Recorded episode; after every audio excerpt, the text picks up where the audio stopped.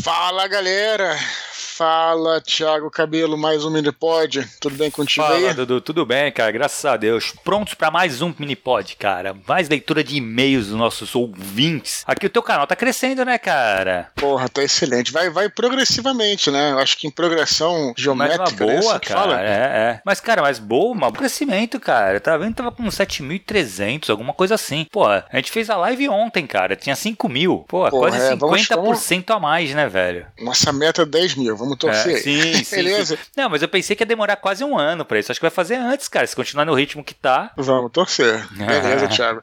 Thiago, falando nisso aí, teu curso, cara, tá pra começar aí. É né, hoje, cara. Começa hoje. Tô empolgadaço. A galera tá empolgada também. Cara, hoje é Aham. o grande dia, assim. Vamos ver, Maneiro, pô, cara. mó cara, né, cara, trabalhando, fazendo. E hoje vai ser a estreia, né, cara? Parece aquelas coisas. Legal. Pá. Tô empolgado, tô empolgado. Um pouco, sabe, aquela ansiedade, né, velho? De putz, como Que vai ser e tal. Mas eu tô bem empolgado mesmo. Maneiro, cara. Eu tenho certeza que vai ser excelente. Quero deixar registrado aqui que eu desejo muito sucesso aí a todos, a você e também aos, aos alunos, né, cara? Eu, eu claro. Não vejo a hora de aparecer lá, que eu vou fazer algumas, algumas participações lá. Sim, sim. Pô, vai ser muito legal. E vai ser legal tu conhecer Então a já- galera. É, pô, vai ser muito bom. Outro dia eu te falei, né, que eu participei, eu acho que eu falei até aqui no próprio Minipod, que eu participei de um clube do livro, Sim. né, da Ex Libris lá. Cara, é tão legal você poder falar. É Aquela coisa, é, na verdade, são, são duas propostas diferentes, né? A live, que tem um número ilimitado de pessoas, né? Hum. É, é bacana também, você vai olhando o que as pessoas estão falando no chat, tem mais gente tudo mais. Por outro lado, essa um encontro por Google Meets ou, ou que seja uma, uma ferramenta que tem menos gente também é interessante porque você consegue ter mais Zoom, por exemplo, você consegue ter Uhum. mais contato ali com a pessoa e até falar, né? Coisa que realmente não tem como numa live, né, cara? Exato, exato. Então são duas propostas diferentes, as duas são interessantes, e no seu caso aí vai ser mais esse estilo mais intimista, né? Exato, Então, exato. sim, então não vejo a hora de, de participar. Participar. Boa sorte para todos. Tenho certeza que a galera tá louca porque tu vai- pela tua participação também, né, Dudu? O pessoal tá louco pra te conhecer. Exatamente, acho que o legal disso é, são ali, são 25 alunos, né, cara? 25 Uhum. participantes no máximo. Na verdade, tem 23. Dois Uhum. acabaram desistindo no meio do caminho aí antes do, ini- do início do curso. Então, assim, ficou Uhum. duas vagas em aberto. É, Mas, assim, pô, 23 ali. É bastante gente, é bastante gente, mas dá pra você manter uma- um fluxo de conversa, né, cara? Claro, esse- com sim, esses é. 23. Vai ser um negócio, eu acho que vai ser bem legal, cara. Eu acredito que é um número bem. É o ideal, sabe? Porque dá pra você conversar entre todos, todos se conhecerem, fazer uma, uma turma legal mesmo. Tô bem empolgado, Dudu. Acho que vai ser bem legal mesmo, cara. Maneiro, Thiago. Qual é o nosso próximo recado da, da abertura do nosso Cara, então, é legal porque assim, é uma coisa que a gente sempre volta e meia fala, né, aqui. Mas assim, Uhum. vamos continuar falando exatamente o que a gente acabou de comentar aqui, que tá crescendo bem o canal. Só que a gente tem essa meta de 10 mil, cara. Tentar bater, a gente queria. Eu, eu tinha ideia que ia bater até o fim do ano, mas o jeito que tá, eu acho que se a galera se dedicar um pouquinho, a gente consegue bater antes do meio do ano, cara. Uhum. Que é fazendo o quê? O que a gente sempre pede pra esse pessoal, como entrou bastante gente nova, a gente volta e meia faz esse pedido aqui. Pessoal, encaminhar uns áudios, sabe? O, o Telegram ele tem essa, essa vantagem que você pode dar forward só num áudio pro, Sim. pra uma pessoa. Então, pô, o Dudu gravou um áudio falando sobre cinema, uma série, né? Tu fez sobre o, o Príncipe de Nova York, né, cara? Dois. Então, assim. Sim, eu, eu- na, na verdade eu falei sobre algumas dicas aí na segunda-feira. É, que eu acabei assinando a Amazon aí. Eu não curti muito o Príncipe de Nova York 2. É, eu, eu tenho não. aquela política, né, Thiago, de, de não ficar falando muito, criticando, porque também tem gente que gosta e, e sejam felizes quem Exato, gosta, exato, entendeu? exato. Então eu não, não sou muito de perder tempo falando coisas que eu não gosto. Também não é horrível o filme, não, só não curti tanto. E aí acabo preferindo sempre é, realçar e destacar as coisas que eu gosto. As coisas então, boas, Por claro. exemplo, esse áudio de segunda-feira aí é um áudio excelente, porque, cara, assim, é, a gente, quando nesses canais, nesses serviços de streaming, né? A Amazon, Netflix, até mesmo a HBO que eu tinha também, cara, tem, tem um mundo de opções que você não, Uhum. não consegue. Às vezes tem coisas lá que, que você gosta e você é, não aparece pra você. Exato. Então eu acho, eu acho excelente. Quem puder dar dicas, né? E, né, e fazer recomendações é muito bom. Então eu fiz o áudio, o áudio na segunda-feira com algumas recomendações ali que eu vi é, na Amazon Por exemplo, pô, quem é que mesmo o cara que não gosta de, de ler, eu espero literatura, que não tem nem a ver com esse canal, mas pode ter coisas interessantes. Então dá um forward, né? Sim. Tem tanto áudio maneiro, cara. Se você for é, rolar pra cima aí no, no scroll, Sim, você vai ver bastante que tem coisa de RPG diferente. também, né, Dudu? Pô, Tem tu conhece um cara que RPG, tá, tem- tá, tá crescendo muito o público de RPG no Brasil. Não só no Brasil, no mundo inteiro. E, porra, é legal tu dar. Como tá conhecendo, pô, tá conhecendo RPG, algum amigo teu tá conhecendo RPG agora. Pô, caminha esse áudio pra ele, sabe? Tem vários áudios Sim. legais de RPG aqui, cara. Fizemos é, alguns anos passados sobre casos sobrenaturais. Também. Todo mundo gosta, É não tem como não verdade. gostar. Então o que a gente pede é isso: dê um, dê um forward ou para o seu amigo seu ou para um grupo de amigos, caso você tenha, você tenha grupos no, né, no, no, no Telegram. E também pode divulgar o link nas redes sociais, que é T de Tatu, né? Uhum.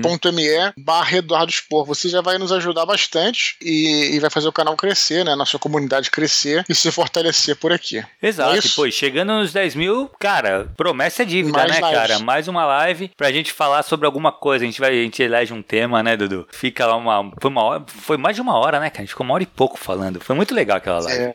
A gente precisa fazer outra logo, só depende de vocês, cara. Beleza? Vamos para os e-mails? Então bora pros e-mails, cara. Primeiro e-mail de hoje Vamos é do Júlio César Pierrotti. Já escreveu algumas já escreveu vezes pra gente, gente. exato. Ele fala assim: Olá, Eduardo Spor. Acabei de ouvir seu áudio sobre clubes do livro e outras formas de propagar o hábito da leitura. Quando mais jovem, eu achava essa uma atividade chata e sem importância, consequência do meu espírito nômade de leitor. Sempre gostei de ler sozinho e poucas vezes discutia com meus amigos da escola, pois era o único que gostava de ler na minha sala. Até conhecer o trabalho da jornalista e professora Tati Leite, do canal do YouTube Valer um Livro, voltado para obras clássicas brasileiras. Com ela temos um grupo no Telegram e nos reunimos ao vivo toda terça-feira, sendo que no primeiro encontro ela explica o contexto da obra e a história do autor. Que legal. Aí, em janeiro li Quarto de Despejo, animal, Carolina Maria de Jesus, em apenas duas semanas, algo que nunca tinha conseguido fazer. Hoje, portanto, acho muito importante esse tipo de iniciativa para aumentar o hábito da leitura, mas também para propagar informações importantes da nossa própria história, aprender algo novo e se divertir com isso, além de conhecer pessoas novas que gostam das mesmas coisas que você. Peço desculpa pelo e-mail grande, me empolguei com o assunto, grande abraço e Roma invicta. Excelente o e-mail do Júlio César aí. Muito legal. Cara, eu acho que, sem dúvida nenhuma, né? Eu acredito que os clubes do livro sejam importantes. Eu tenho uma coisa semelhante com ele. Eu não não costumo participar muito de clube do, do livro, embora eu, é, eu incentive as pessoas pessoalmente, porque primeiro que eu tenho um problema de eu, eu leio muito devagar, e isso é uma coisa que para mim realmente, pô, é uma coisa que eu queria melhorar, eu tenho esse problema, não sei se é porque eu fico pensando muito ali no livro, fico tentando raciocinar sobre o que, que tá ali. E além disso, cara, eu sou um cara que eu sigo muito é, o meu instinto na hora de escolher um livro que eu vou ler. É, e, e, assim, às vezes eu estou numa, numa fase, vou ler ficção científica, acabo lendo. É, então é importante eu terminar o livro e, e ver aquele livro que me chama. Isso é uma coisa minha, né? Então, Uhum. por isso que eu nunca participei de muito de clube de livro e tal, embora eu ache uma iniciativa, como repetindo, excelente, né? Mas o que é legal quando a gente. O que incentiva muita gente a ler, é- não é só você ler sozinho, mas você conversar com outras pessoas, independente de participar ou não de clube de livro, de repente conversar com alguém que tenha lido aquele livro, porque todo livro tem algo a acrescentar e algo, algum debate a se, a se colocar, né? Então, quando você é, traz o livro para o debate, pô, aquilo fica muito mais rico. Então, por isso que daí a importância dos clubes de livro, eu acho. É, cara, Que eu. Fico feliz que ele tenha encontrado uma turma, né, para debater. É, cara, e assim, um negócio que eu acho legal. Que nem ele comentou agora, que a Tati Leite, né? Que ela faz lá no primeiro encontro, ela dá um contexto geral da obra e Aham. da história do autor da obra. Isso eu acho Uhum. bem interessante fazer. Quando você consegue contextualizar uma obra antes da leitura, normalmente ali. Sabe o que a gente fala muito de spoiler? Que o spoiler ele dá aquela. Ele aguça a tua curiosidade pra ler a obra e tal. Essa contextualização, ela também faz a mesma coisa. Então eu acho realmente muito importante. Eu, quando era mais novo, eu participava bastante de clube do, li- do livro. Na verdade, tinha um, um cara, um crítico aqui de Santos, que ele dava tipo uns cursos, né? Então, é, que era um clube do livro, só que basicamente todo mundo lia o livro junto e ele mais ou menos que conduzia essa conversa. A gente tirava algumas dúvidas, então, mas ele conduzia essa conversa. O cara era muito bom, manjava demais de literatura. Cara, assim, eu acho que quando ele. E ele fazia essa mesma coisa, ele dava um contexto antes de começar. Cara, ele fazia um esquema de que ele te deixava muita vontade de ler o livro. Então eu acho que esse é, é um incentivo também. Então conversar sobre a obra, eu acho que ajuda a criar esse hábito, ajuda você querer continuar lendo. Então eu acho bem importante Clube do Livro. Eu acho que assim, de um tempo pra cá, eu acho que a internet ajudou nisso também, né? Eu acho que uhum. tanto o Instagram, tu vê esse pessoal, os booktubers, claro, né, cara? Claro. Eles voltam e meia fazem esse Clube do Livro que eu acho muito interessante, cara. E cada vez tá agregando mais gente, assim, o que é muito legal. É, quando, sempre quando a gente fala, a gente gravou alguns desconstruindo aí sobre, sobre autores, sobre obras, gravamos sobre Lovecraft, sobre Robert Howard. É, ficamos até de gravar um sobre Tolkien também, que você uhum. gosta bastante, né? Sim. Né, Thiago? Mas eu sempre falei isso, que eu adoro estudar biografia de autor. Né? Quando você estuda uhum. a biografia dos autores, você vê verdadeiramente, é muito legal isso. Como é que a vida do autor se reflete na obra. Não tem uhum. como desassociar. Né? A gente falou isso no nosso programa, agora eu não lembro de novo se foi do Lovecraft ou se foi do Robert Howard, né? Uhum. Que, a gente, que a gente citou, inclusive, o Tolkien nesses uhum. programas e falamos como é que o passado dele, né? O fato dele, dele viver num lugar no campo, depois ir para a cidade, como é que isso afetou, né? Como é que a vida dele toda. Uhum o Senhor dos Anéis só poderia ter sido escrito pelo Tolkien, assim como é, as obras do Conan só poderiam ter sido escritas escrita pelo Howard. Quando Exato. você vai estudando a biografia, você meio que vai rastreando ali as influências. Eu acho isso incrível, cara. É incrível. É demais, né? é então, demais mesmo. Uma vez eu ouvi um, também um excel, excelent, excelentíssimo é, programa dos nossos amigos aí do Ghostwriter Podcast. Foi sobre. Eu, eu acho, acho que até vou colocar aqui o link, porque é muito bom mesmo esse, essa edição. Foi excelente, que foi sobre o Ray Bradbury, né, uhum. um grande escritor de ficção científica e tal. E aí os participantes também explicam coisas como, por exemplo, um fascínio que ele tinha pelo, é, pelo fim do, do verão, né? Muitas obras dele se passavam no fim do verão, que ah. ele, é, ele tentava se lembrar da época da, das férias e tal, tudo que ele, ele escrevia sobre aquilo tal. É, é muito incrível como você vê isso refletido na obra. Uhum. Então você lê realmente a biografia, é um troço interessante. Então você fazer um primeiro encontro, como ele falou, falando sobre o contexto, cara, você se empolga muito. Né? Exato, né? então, você coloca, você, você te coloca pronto para ler a obra, né, cara? Isso eu acho muito interessante. Assim, acho que tinha que ser. Todo o Clube do Livro tinha que fazer isso, sabe? Antes de começar a leitura, no primeiro encontro, falar um pouco do contexto daquela. Como que aquela obra foi escrita, um pouco da história mesmo do autor, um pouco do, do que é aquela obra, né? sobre o que ela fala, sobre o que ela conta. Que nem o quarto de despejo que ele fala é um diário, né? De uma, de uma mulher periférica, do, do. Acho que ela morava em algum morro do, aí do Rio. Só uhum. que eu não uhum. lembro qual, mas assim, é muito legal, cara. É muito. A obra é bem, bem pesada mesmo. Mas, cara, é, uhum. uma, é uma obra que tinha que ser mais conhecida no Brasil. Que legal uhum. que estão lendo ela. Quando eu vi, quando eu vi agora, eu falei, pô, que demais, cara, estarem lendo elas em clube de livros, sabe? Clube de leitura, assim, que é muito, muito interessante, muito importante. Isso aí.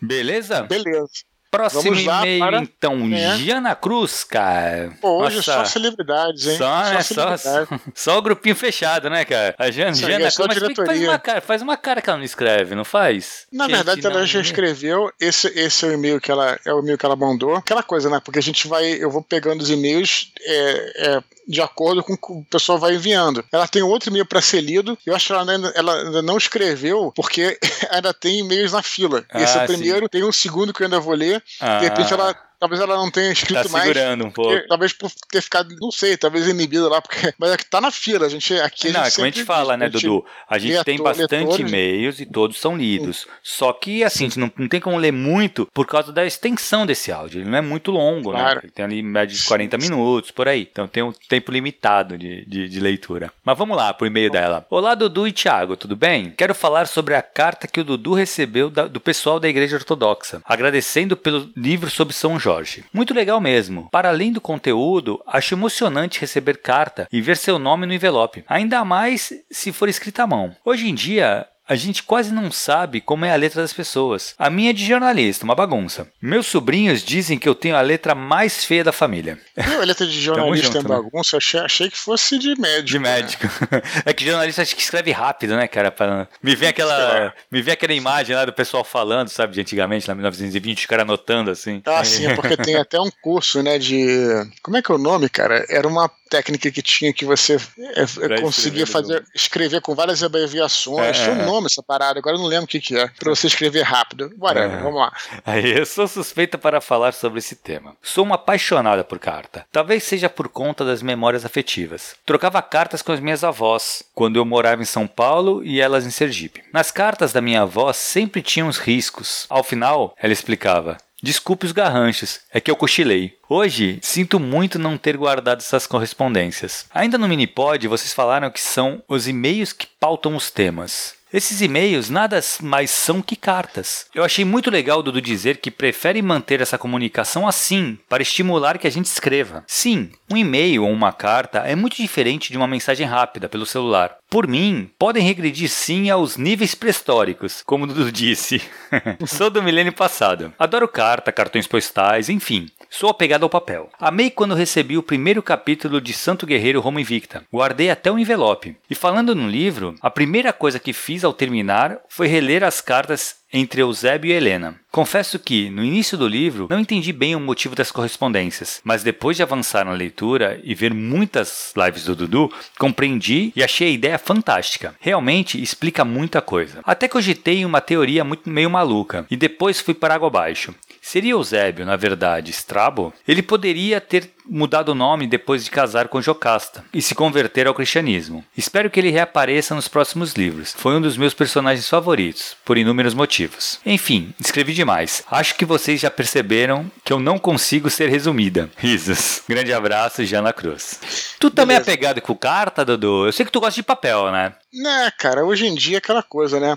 Eu acho que, é, bom, eu, eu, acho que tem um lugar para tudo. Primeiramente, eu acho que as cartas, elas são realmente é engraçado, né? Era legal você receber carta. Tinha essa coisa da tecnologia, ela, ela facilita a tua vida, mas tira um pouco aquele glamour, né? Uhum. Lembro que a minha irmã, por exemplo, ela morou nos Estados Unidos, morou na Virgínia lá, e, pô, continuou em contato, né? Nos anos 90 aí com a, com a mãe americana dela, vamos colocar uhum. entre aspas. E aí elas mandavam, se correspondiam por carta, mandavam uns pacotes e tudo mais e tal. E aí quando chegou o e-mail, eles falaram, elas falaram, começaram a falar quase que em tempo real, depois o Facebook mais ainda, quer dizer, perdeu um pouco daquele, sei lá, cara, não sei dizer, talvez seja um glamour e tal, né? É uma coisa é, é interessante, né? Mas hoje em dia eu acho que é importante aí por um outro lado também, acho que isso é uma dica que vale aí, as pessoas, até mais, até mesmo a galera que é, escreve e tudo mais, saber como é que é o meio certo, Tiago, para você abordar uma pessoa, né? Quando, uhum. por, por, exemplo, quando você vai tentar uma, alguma coisa com uma editora, por exemplo, né? Às vezes enviar por e-mail, tem gente que às vezes tenta entrar em contato com a editora, por exemplo, por Instagram, por Twitter, sabe? É, isso não é a maneira correta. O e-mail ainda é uma carta, é uma carta uhum. eletrônica, mas é uma coisa mais formal, né? Eu digo isso, Thiago, porque é, eu, eu, vejo às vezes que as pessoas ficam até, eu não acho isso bom, meio preguiçosas, né? De, e querem tudo na hora e às vezes ficam meio preguiçosas de escrever um simples e-mail, né? Cara, quantas solicitações, por exemplo, de podcasts, né? Quer participar do meu podcast, eu recebo, por exemplo, por direct do Instagram, e eu não acho que, que ali seja o lugar certo para conversar sobre isso. Nunca sou grosseiro de forma alguma. Eu sempre falo, claro, vai ser um prazer. Por favor, me escreva por e-mail. Uhum. E, cara, e várias pessoas simplesmente não escrevem por mera preguiça de escrever o um e-mail sabe? É bizarro, e eu acho né, isso, eu acho isso terrível, né? Tipo assim, aquela coisa de você quer alguma coisa na hora, se não for na hora, eu não quero mais, né? Sabe? Tipo assim, isso é uma coisa com a qual a gente tem que lutar, porque eu acho que isso não é um caminho profissional correto, não vai te levar a coisas boas, né? E primeiramente eu queria falar isso, que é uma visão geral antes de entrar na questão do livro, né? E o que, que você acha, Thiago, antes de Cara, eu acho que esse, esse imediatismo de hoje é um problema muitas vezes. E eu concordo muito contigo. Eu acho que tem coisas que tem que ter alguma tem uma certa formalidade, né, cara? É o mínimo, né? É um mínimo, um mínimo. Não é que assim, não é que você tem que ser super polido no e-mail, sabe? Senhor Eduardo expor, não. Não, né? Entendeu? Não é isso, mas assim, o fato de você enviar um e-mail é uma primeira, é uma coisa que fica registrada. Não, sim, o e-mail, ele isso. eu vou eu, vamos pegar um exemplo, num direct message, alguma coisa assim, é um bate-papo, cara. Então assim, é para coisas rápidas. Eu acho até o Instagram, claro. o Instagram, sim, eu, até, acho que até o WhatsApp, sabe? Sim, o WhatsApp, sim. pô, ah, vamos lá, Dudu, eu e tu a gente se conversa pelo WhatsApp pra marcar, uhum. tal, não sei o quê. Cara, mesmo assim, tu me envia a pauta toda semana por e-mail. Sim, porque se dá algum problema, né, alguma coisa assim, tá lá registrado, é, né? Eu tava pensando nisso, quando tu tava falando disso aí, eu me, me veio isso na cabeça, falei, pô, engraçado. A gente conversa pelo WhatsApp pra falar das uhum. pautas e tal, mas assim, tu manda toda semana, tu fala pra mim, ó, tá, tá aqui, ó, pauta e tal, tu, aí eu posso abrir meu e-mail que eu tenho certeza que tá lá a pauta. E realmente Sim. me organiza mais, eu acho que o e-mail, ele tem essa vantagem de deixar organizado. Um WhatsApp, cara, passou, tu começou a falar de outra coisa, já era,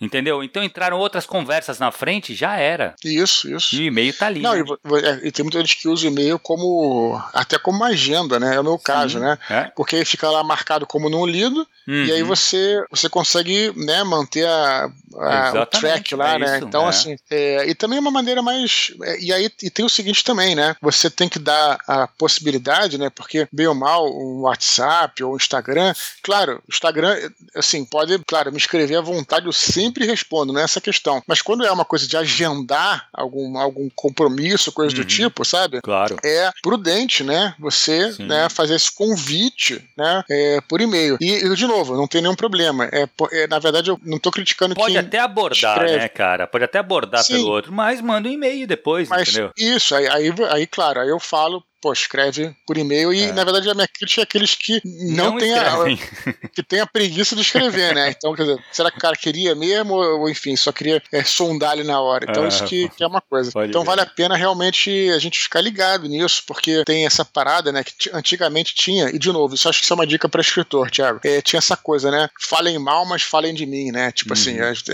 eu, eu, eu, discordo dessa parada. Às vezes você faz uma besteira que te queima uhum. no mercado. Claro. Então, por que não seguir os protocolos simples, né, cara? É mais Isso uma é... coisa do, do, desse esquema aí, cara, que nem eu faço uma leitura crítica tal. Então eu sou abordado, às vezes, por, por WhatsApp. Então, sim, sim. vem falar comigo, ah, não sei o que. Pô, e qual o orçamento? Falo, cara, eu preciso saber quantidade de palavras, tua obra, o tempo que vai uhum. demorar para entregar o parecer. Faz o seguinte, me envia um e-mail, que eu te respondo uhum. pelo e-mail. Some, sim. desaparece. Uhum. Aí eu, você que queria né? mesmo? Eu só tava ali, ah, na empolgação e, pô, falou, sabe? Sim. Então, assim, é. Pô, é muito mais é, fácil, isso, é muito, fica registrado, sabe? O e-mail tá isso, ali, ó. Isso é especialmente ruim, Thiago, para quem é escritor.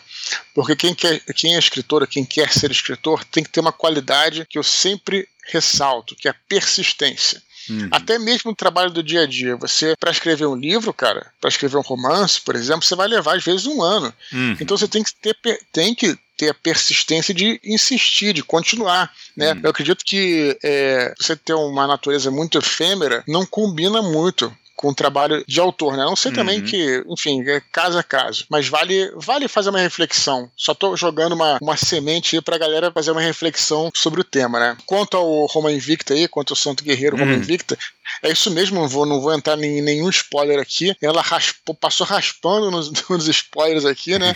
Mas eu vi que não tinha nada muito grave, então resolvi manter o que ela. E de fato, as cartas, né? Elas são, parecem entre um tomo e outro, justamente para um personagem ir corrigindo o outro, né? Para ver se tem algum problema de que foi uma licença poética. Aí o outro fala: não, isso aqui, segundo os registros oficiais, tá errado. Ela vai lá e fala: não, não tá, não tá errado porque minhas fontes são essas, são tal. Então ela vai é, justamente corrigindo ali os meus supostos pecados que eu cometo ali ao longo da narrativa. Isso é corrigido na, na própria narrativa do livro. Então talvez por isso ela tenha gostado aí. Uhum. E também acho o, o, o Strabo um personagem muito legal, porque é um personagem que tem uma curva de aprendizado. Né? Ela vem de um, não vou também dar nenhum spoiler, ele vem aí de uma natureza preconceituosa e vai quebrando esse preconceito à medida que vai encontrando pessoas diferentes. Então uhum. acho que é um grande personagem aí. Então acho que bom que ela, ela gostou e acabou que não foi resumido, mas, mas rendeu bastante aqui nossa Jana Cruz. Que legal. Valeu, Jana. Beleza? Continua escrevendo, hein, Jana. Para não que a gente gosta dos teus e-mails.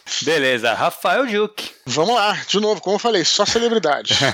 Fala Dudu e Cabelo. E também um salve para todos que estão ouvindo, em especial para a galera do curso do Thiago. É verdade, o Rafael é. tá lá, a Jana também. Muito Aí, bom. primeiramente, hoje a gente se vê, hein, galera. Aí, uhum. primeiramente, queria elogiar o pessoal do grupo do curso Ferramentas e Teorias da Ficção. Muita gente animada e empolgada para crescer junto e com humildade, para aceitar e fazer críticas. De verdade, nem começou, mas já recomendo. Cara, ele tá falando, deixa eu só fazer um, uma, um parênteses aqui. Ele tá falando porque, assim, no claro. grupo do, do, Telegram que a gente tem, cara, realmente o grupo tá muito legal, porque a galera se ajuda muito ali, entendeu? Então, uhum. eu cara vai, que nem escreve um, um, um, conto, posta lá, o resto lê e dá um, um, sabe, um parecer, um, fala, não uma coisa formal, mas assim, indica, pô, gostei disso, acho que aquilo podia mudar tal. Cara, isso é muito legal, cara. Assim, vocês não têm ideia de como isso ajuda a crescer mesmo. E é bom que o Rafael tenha essa percepção, que a galera acho que tá tendo também. O cara ainda consegue uns leitores beta lá, né? Exato, cara, foi exatamente isso. Muito legal. Aí ele continua. Segundamente, sobre os estrangeirismos. Sou professor de inglês e me dói muito ouvir coisas como realizar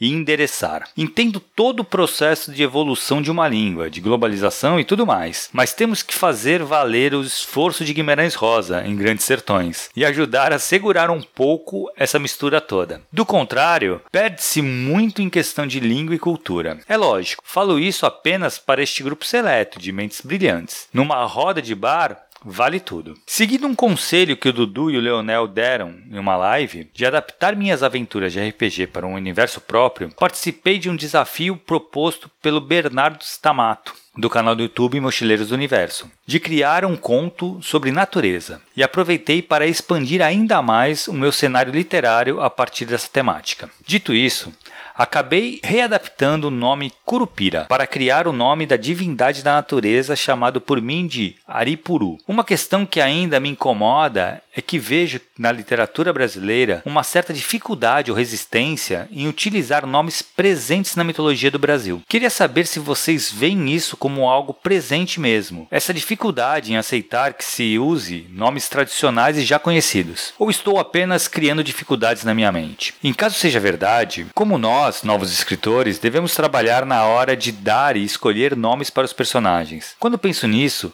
sempre me vem à mente o grande mestre Tolkien, que apesar de ter criado zilhões de palavras, pegou emprestado diversos nomes das mitologias com as quais teve contato. Exemplo, Gandalf, Fili, Kili. Muito obrigado e um grande abraço, Rafael Duque. E aí, Dudu? Excelente. Primeiro sobre essa questão aí de, do estrangeirismo, é, relativo a um, a um e-mail que a gente leu no Minipod algumas semanas atrás, que uhum. a gente uhum. falou sobre isso.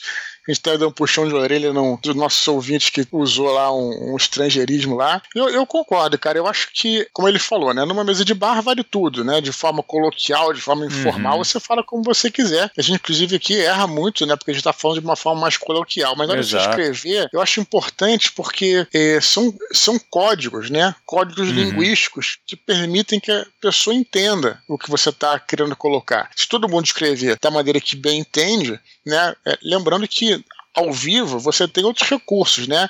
Sim. Você tem é, o recurso gestual, né? Você Exato. tem a entonação, a entonação, da voz, é. Claro, claro. Você tem várias, né? Você tem o, o cenário, a situação, né? uhum. né? Tudo ali, né? É uma coisa. Agora, realmente, quando você está falando só de texto, é, esses códigos, vamos colocar assim, não é que você precise é, que, que que a gente, ou que eu seja tradicional nesse sentido, né? Não, mas eu acho que esses códigos permitem que você transmita a sua mensagem. Isso é, é a linguagem. É, não que não possa, que a linguagem não possa mudar e tal, mas eu acho interessante, como escritor, você saber escrever né, de uma maneira formal, até para você, inclusive, depois, é, inclusive, né, na, na, literatura, você também pode escrever de uma maneira informal se aquilo estiver dentro do contexto. Hum. Mesmo o narrador, né, se for um narrador em primeira pessoa, ele pode cometer seus erros lá, mas dentro do contexto. O que você não Sim. pode fazer, a gente, já, a gente já falou isso aqui, é sair do padrão. Então, se um cara, por exemplo, está falando sobre um. Mesmo que o narrador, não é nem diálogo, mas se mesmo o narrador for um cara que, sei lá, fale de um jeito especial, beleza. Como é o caso, já citei algumas vezes aqui o livro Voz do Fogo, né, do, uhum. do, do Alan Moore, que ele realmente tem um personagem lá num, num, dos contos que é o menino Neandertal, então ele não usa certos verbos que não faz sentido para ele. O Alan Moore é um cara. Mas aí, aí de repente, é. imagina se no meio do negócio ele começa a falar como um Shakespeare, por exemplo. Exato. Não faz sentido.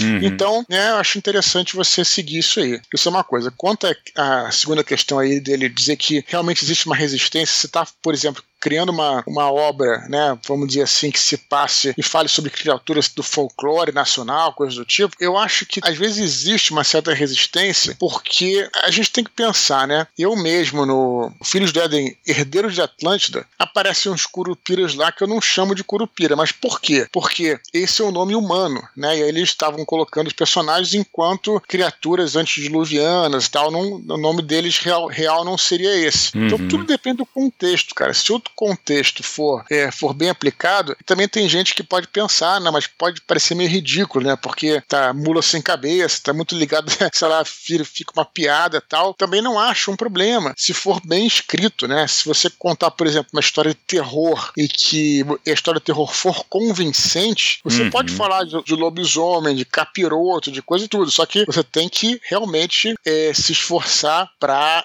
aquela coisa que a gente sempre fala, né, Tiago? É, é, é, difícil, né?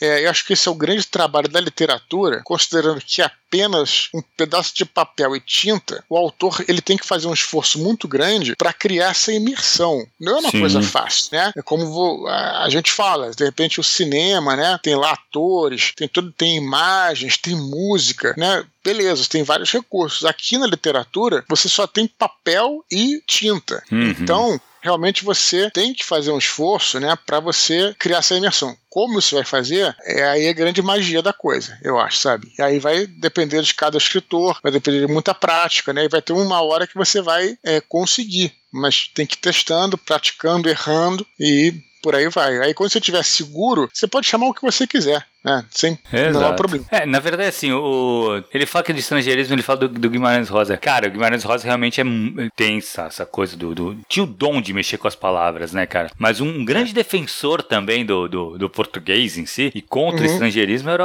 o Ariano Suassuna, né, cara? Tem até uns vídeos uhum. dele, cara, engraçadíssimos no YouTube. Uhum. Procura, esse era um gênio também, né? É. E, e, quanto a, a nome, cara, eu acho que realmente o brasileiro ele tem aquela coisa de um pouco contra a nossa própria cultura. Se bem que isso vem se quebrando de um tempo para cá, pelo menos na minha percepção. É, eu acho que a gente está vendo mais coisas sobre o nosso folclore, a gente está vendo mais livros. O Felipe Castilho tem uma, uma, uma série um pouco mais infanto-juvenil, mas muito uhum.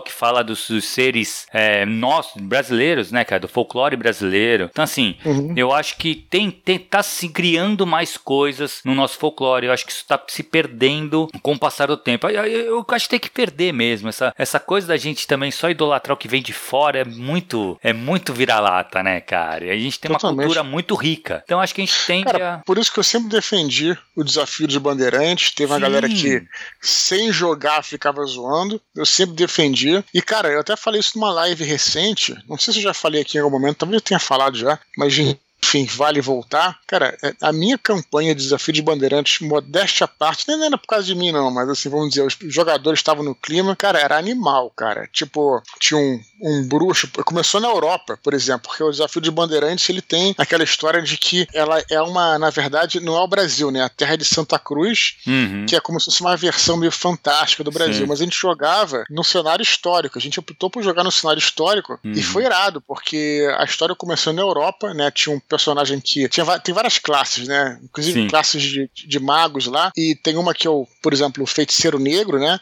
Uhum. Tem uma que é um feiticeiro de ferro e fogo, tem o sacerdote negro, que é que é irado. Pega o poder dos orixás, é maneiríssimo. E tem o bruxo. O bruxo é um sacerdote europeu, é, é, desculpa, é, é um mago europeu mesmo. Então, a história começou na, na Inquisição. Eles fugindo da ah, Europa, né? Pegando. Irado o negócio. Aí vieram pro Brasil, né? Tinha a minha irmã, engraçada, que ela sempre faz é, é ela sempre faz elfo ranger. Adoro essa parada uhum. de dar tiro com arco e flecha, essas uhum. coisas. Aí fez igual, só que uma índia. Sim, né? que legal. Que, que mesma coisa, com veneno, coisa que ela sempre adora, adora essa parada, né? De, uhum. de na mata, coisa assim e tal. Irado, o, o Thiago, meu irmão, ele, ele fez um, um bande mais ou menos, não é bem um bandeirante, mas assim, era um, era um guerreiro lá, tal, que era que tinha sangue espanhol e tudo mais. Então, cara, é muito maneira a nossa história, entendeu, cara? Sim. É realmente, é, é, na verdade, é como a gente conta, né? Se você é, é não souber criar esse clima, né? Criar é, essa, essa coisa toda em volta, realmente pode ficar caído, mas aí depende de você, né? Depende do escritor. Exatamente.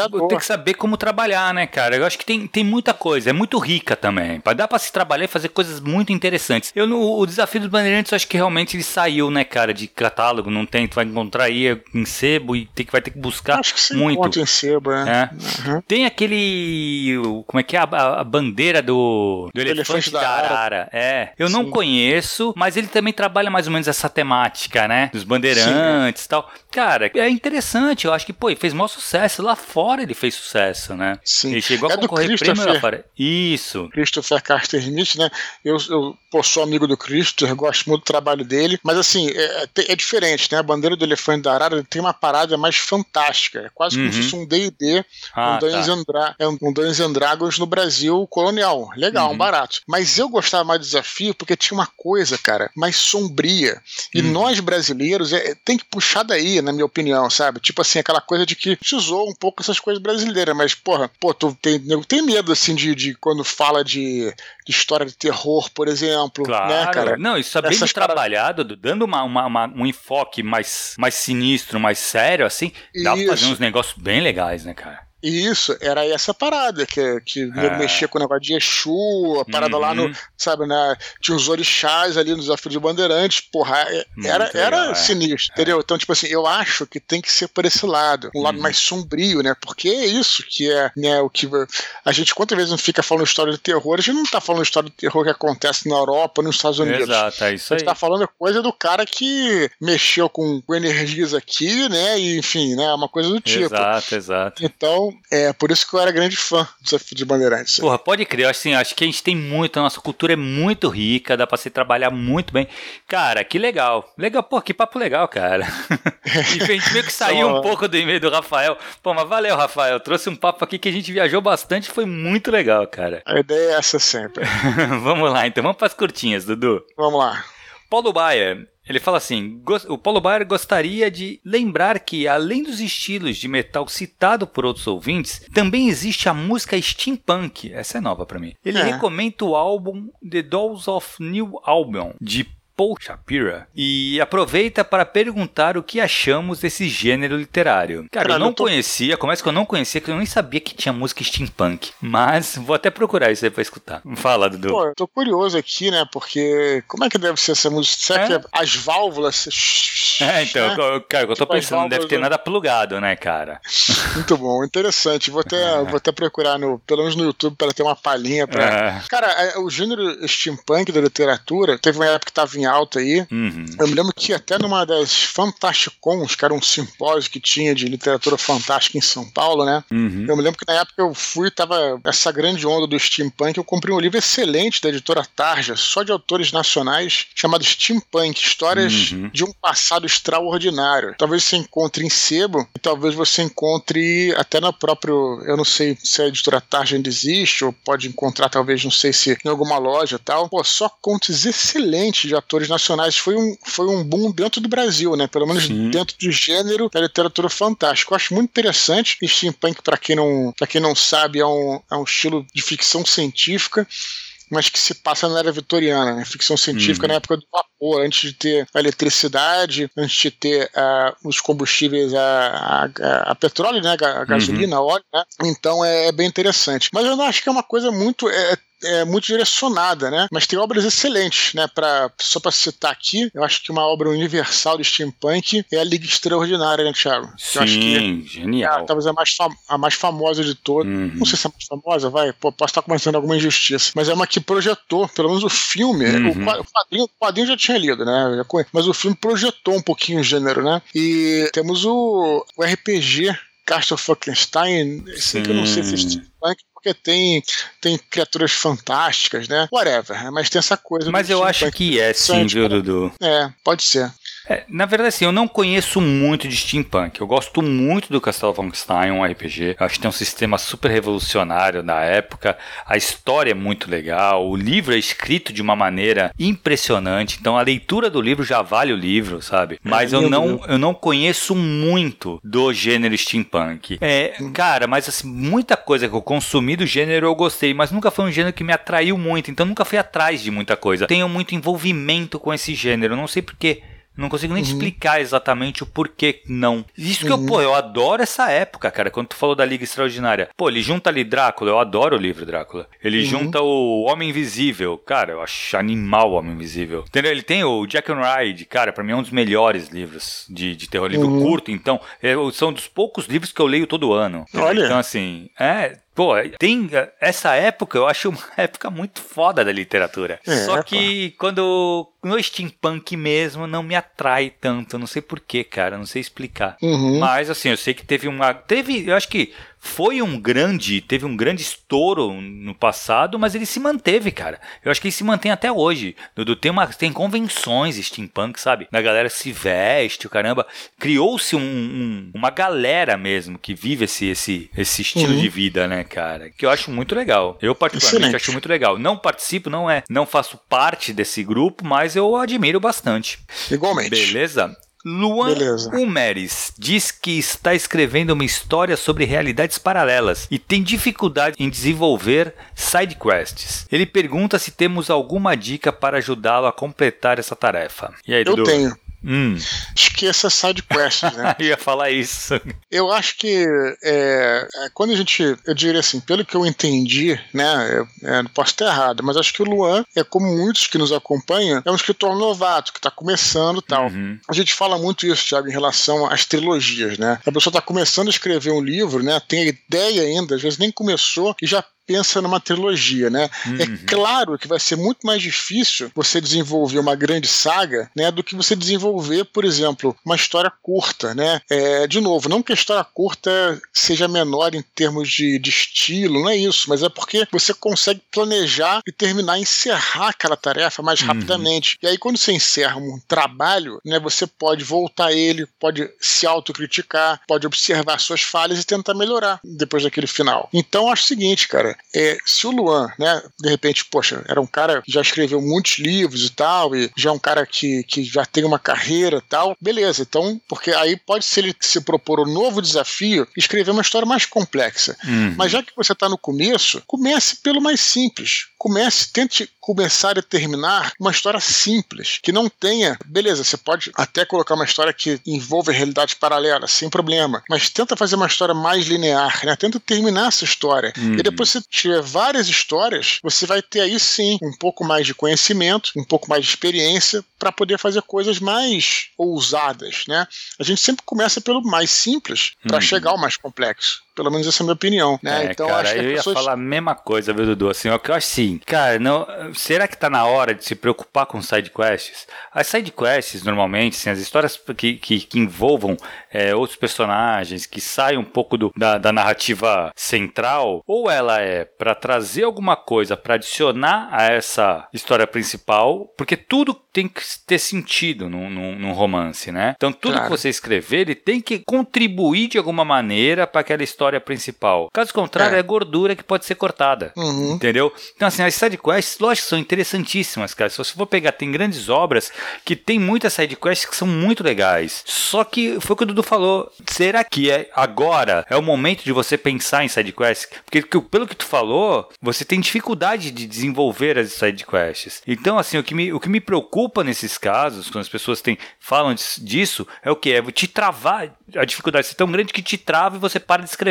E ele é só uma uhum. side quest, entendeu? Você Perfeito. tem que se preocupar com a, com a, com, a, quest, né, cara? Não com a side quest. Então, eu acho que o Dudu falou perfeito, cara. Não tem o que tirar nem pôr. Se preocupa com a tua história principal, desenvolve ela inteira, dá um ponto final na história. Futuramente, relendo tal, você acha que pode encaixar uma, mas encerra a sua história, acaba. Aí Sim. talvez até num próximo livro tu faz assim, e assim vai. Eu acho que uma coisa que existe, não acredito que seja o caso do Luan, né, nem jamais poderia julgar, nem conheço, conheço ele o trabalho dele, mas acho que acontece muito, né, cara? É, por, por razões, às vezes, de você é, até ter um. É, parece bobagem isso, mas acontece de você, às vezes, ter um medo né, de tentar concretizar o seu sonho. Existe uhum. essa coisa, né, tem, cara? Tem, é, tem é mais comum do que a gente pensa, é. né? As pessoas que se auto-sabotam, de uhum. novo, não estou falando do Luan, estou pegando a cortina dele para ir para um outro lado aqui. Então, muitas vezes, é, eu tenho a impressão que algumas pessoas elas criam problemas para não chegar uhum. até o objetivo, né, cara? Elas criam, né? Eu conheço gente que, Sim. cara, cria todo tipo de eu não vou nem chamar de desculpa, porque vai ficar uma coisa pejorativa, não é a culpa da pessoa, entendeu? É a mente que tá pregando peças. Exato. As pessoas criam todo tipo de motivo para não escrever, para não seguir o seu sonho, para não concretizar o que quer, né? Uhum. Milhões de coisas. As coisas mais comuns, inclusive, não são nem detalhes literários. São, ah, não tenho tempo, uhum. eu não uhum. posso fazer hoje, tá? Mas, porra, mas pra sair pra beber, o cara pode toda hora. Exato, então, assim, é. então, na realidade, não é bem que não tenha tempo, é porque tua mente te sabota. Né? Quando uhum. ela vê que você está realmente disposto a seguir o seu sonho, eu tô parecendo até o Paulo Coelho falando, mas, é, mas faz sentido isso pra caramba. Não, faz sentido patroa, mesmo é uma patologia clássica. Patologia que eu digo não é que tem que estar tá maluco, não. Mas é uma coisa assim que se fala muito isso em consultórios de terapia, né? Uhum. Normal, assim, é uma coisa que é da nossa mente mesmo. Então, assim, pessoas às vezes criam esses problemas, cara, assim, pra não realmente concretizar por medo, né, coisa do tipo, tal. Então acho que, de novo, não acho que seja o caso do Luan, mas se você, acho que você quer cumprir uma tarefa, tira qualquer problema, vai direto ao ponto, né? Uhum. E aí você enfim, chegando ao final de uma história, você vai é, ter mais conhecimento e experiência para poder escrever uma, uma obra mais complexa na frente. Com certeza, cara. Eu acho que assim, realmente não, não, não se prenda nisso, Luan. Toca a tua história, cara. Não pense em side quest que não é o momento agora, assim. Talvez futuramente vai colocar alguma coisa, ou você pega. Assim, qualquer side quest que se tornou um problema, tira ela, cara. Porque ela não pode ser um problema, ela tem que ser solução. Ela tem que te ajudar a contar a história principal. Se ela não tá, não tá te ajudando a contar a história principal, corta. Uhum. Beleza, Dudu? Perfeito. Beleza. Para encerrar, vamos só falar para a galera continuar escrevendo para eduardoespor@gmail.com. Cara, de novo, a Jana comentou isso e eu vou reforçar agora. O e-mail de vocês é o que pauta o nosso encontro. Quem pauta o Minipod são vocês. Então, assim, manda e-mail, a gente vai ler todos os e-mails. Se não ler ele na íntegra, vai ficar que nem o do Paulo Baier do Luan aí, que tu vê, foram as curtinhas, que trouxeram bastante discussão muito interessante aqui também, que ajuda bastante no nosso papo. Certo, Dudu? Certíssimo, só reforçando que, olha só, hoje tivemos Paulo Baier, Rafael Duque, é, Jana Cruz, Júlio César aí que já tá virando figura carimbada, só faltou Thiago Schelles, Fernando Raposo. Verdade, mais verdade. A, mas a galera aí viraria só de diretoria aí, né? Beleza? Boa. Falou, galera. Falou. Espero que tenham gostado do nosso programa e voltamos semana que vem. Um abraço.